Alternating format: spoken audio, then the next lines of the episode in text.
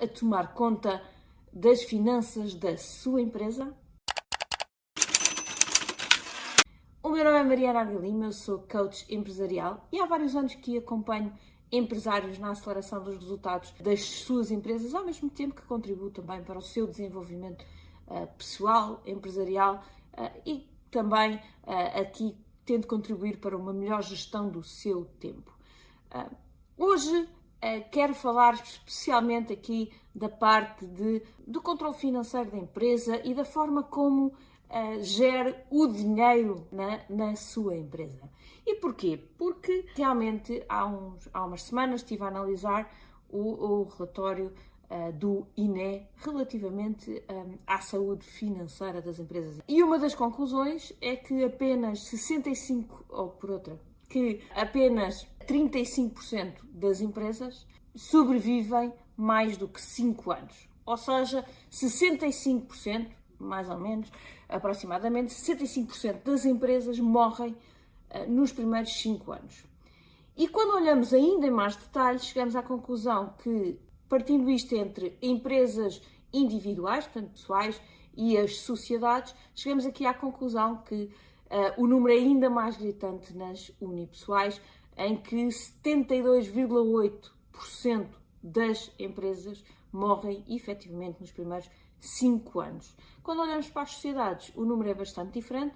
Temos apenas 37,5% das empresas a morrer nos primeiros 5 anos, dado haver um peso muito maior na, nas unipessoais, portanto, daí uh, efetivamente termos aqui a média dos 65%. Mas então vamos nos focar aqui nas, uh, neste universo em que 72,8% das empresas morrem uh, nos primeiros 5 anos, que são empresas uh, unipessoais, portanto, empresas que têm um único sócio e que normalmente acaba por haver aqui um, alguma mistura entre a vida profissional e a vida pessoal.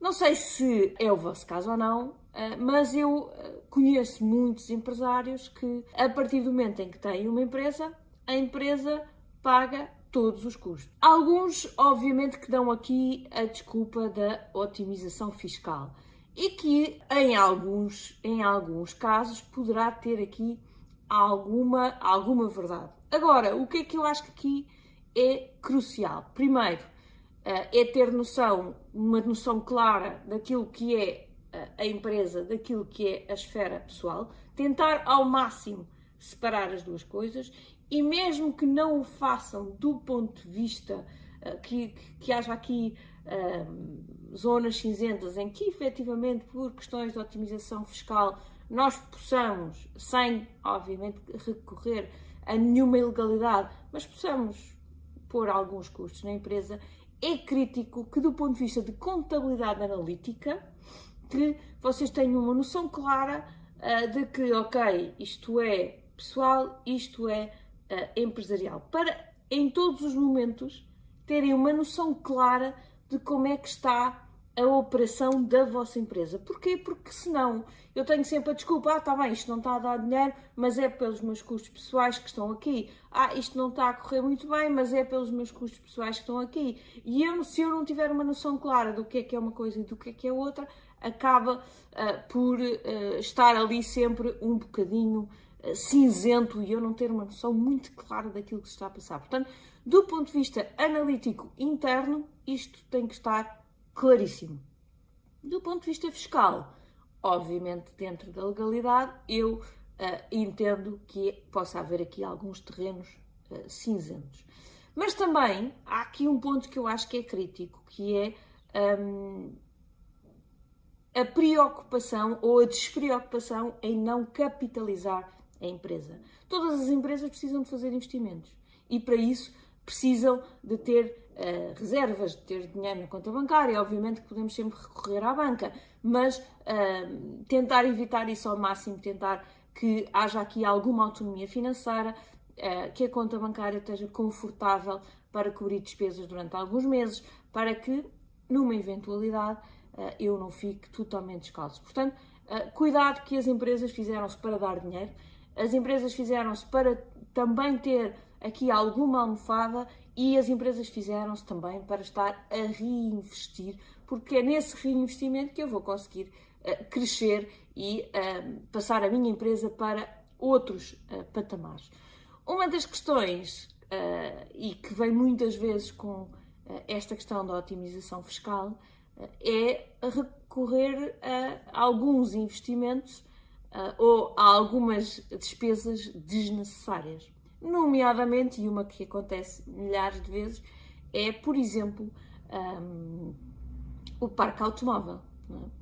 Obviamente que o empresário precisa de um automóvel, e eu percebo isso, uh, mas se calhar não precisa de ter um, um, grande automóvel, ou se calhar não precisa trocar de automóvel de 4 em 4 anos, ou se calhar um, pode efetivamente, em vez de ter dois carros, ter só um.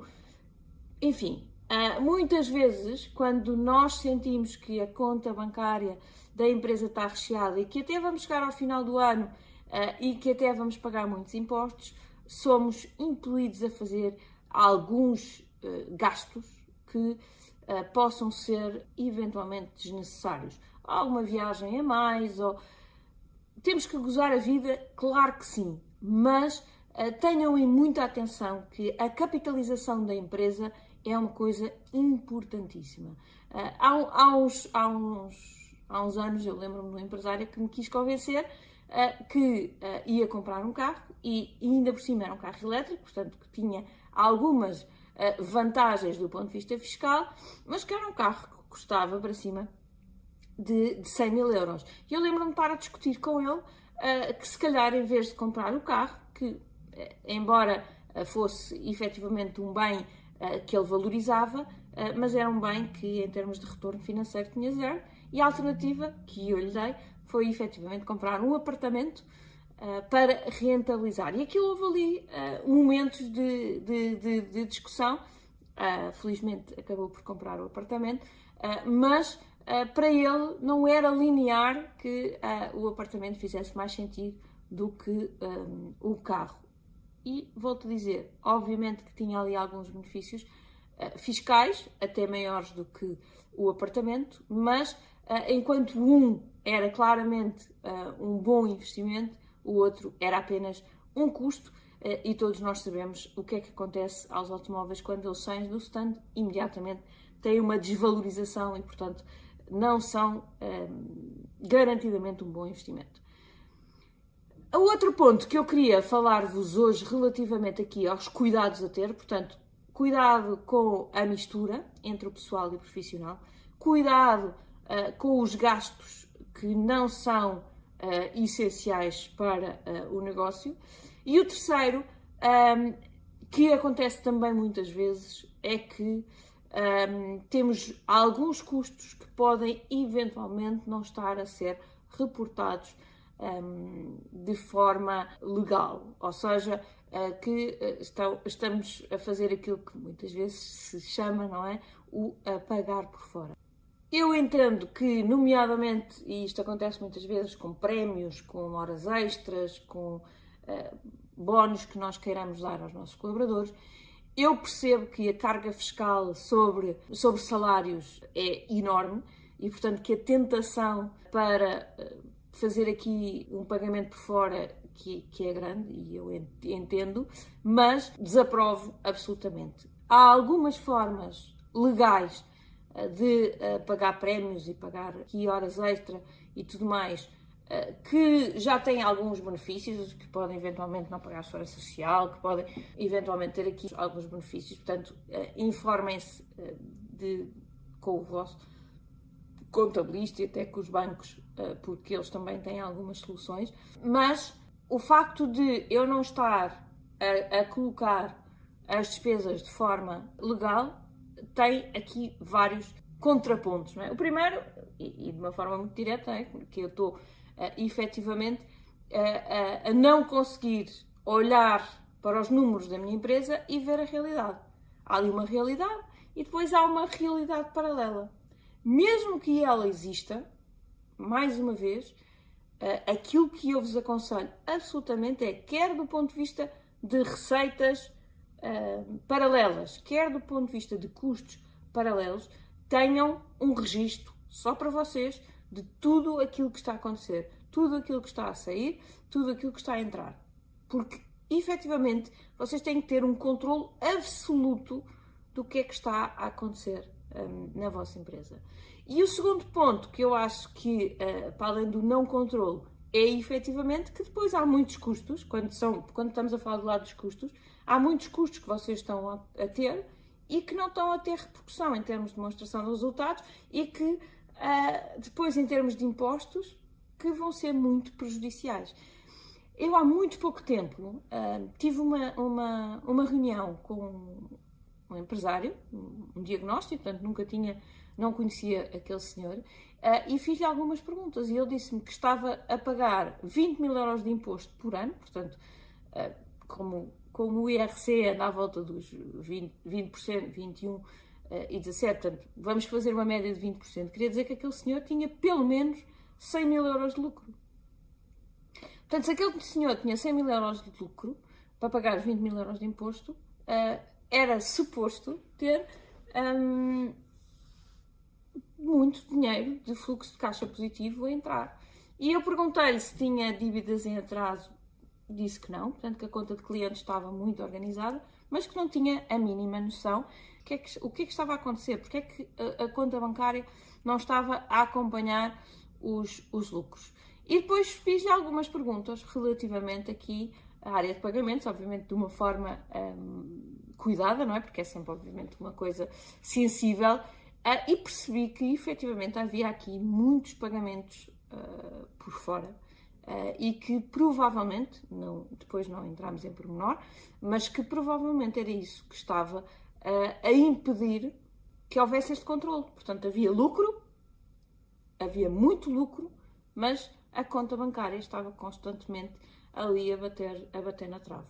Porquê? Porque havia pagamentos a fornecedores uh, sem fatura, porque havia prémios a pagar aos colaboradores uh, sem registro, enfim, havia ali muita informação a passar por fora e o que fazia com que ehm, este empresário não tivesse sequer a noção daquilo que estava realmente a acontecer. E, portanto, a minha sugestão para vocês, hoje, para controlarem melhor as finanças da vossa empresa, é que tentem fazer as coisas o mais certinho possível, eh, que tentem, eh, mesmo que do ponto de vista, eh, lá está, fiscal, a coisa seja ligeiramente diferente, porque ainda estão aí em situações para trás, ou porque eu sei que há muitas situações dessas, pelo menos construam o vosso modelo, um vosso modelo de controle financeiro que vos permita realmente fazer um controle muito uh, fiel e não uh, gastem aquilo que não, que não precisam de gastar, uh, sejam muito controlados do ponto de vista do investimento,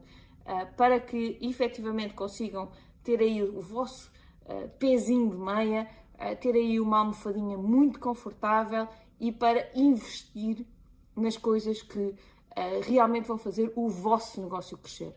Não vale a pena estar a investir uh, em coisas supérfluas. Não estou com isto a dizer que vocês, enquanto empresários, não podem ter uma boa vida, não podem uh, usufruir da vossa vida, mas façam isso através dos vossos, da, do vosso salário, daquilo que é o vosso salário, daquilo que são as vossas poupanças pessoais. Não usem a empresa uh, para ter esse estilo de vida. A empresa serve para crescer, para investir em si própria e para se autoalimentar. Não serve para alimentar a sua vida de empresário, aí sim é para ter é uma questão de ter um bom salário e, e, e, de ganhar os seus, os seus prémios, os seus dividendos, caso já não saiba o que é que há de fazer uh, ao dinheiro da, da, empresa, mas sempre que possível reinvista uh, uh, o, o valor criado pela empresa na própria empresa para que ela continue a crescer.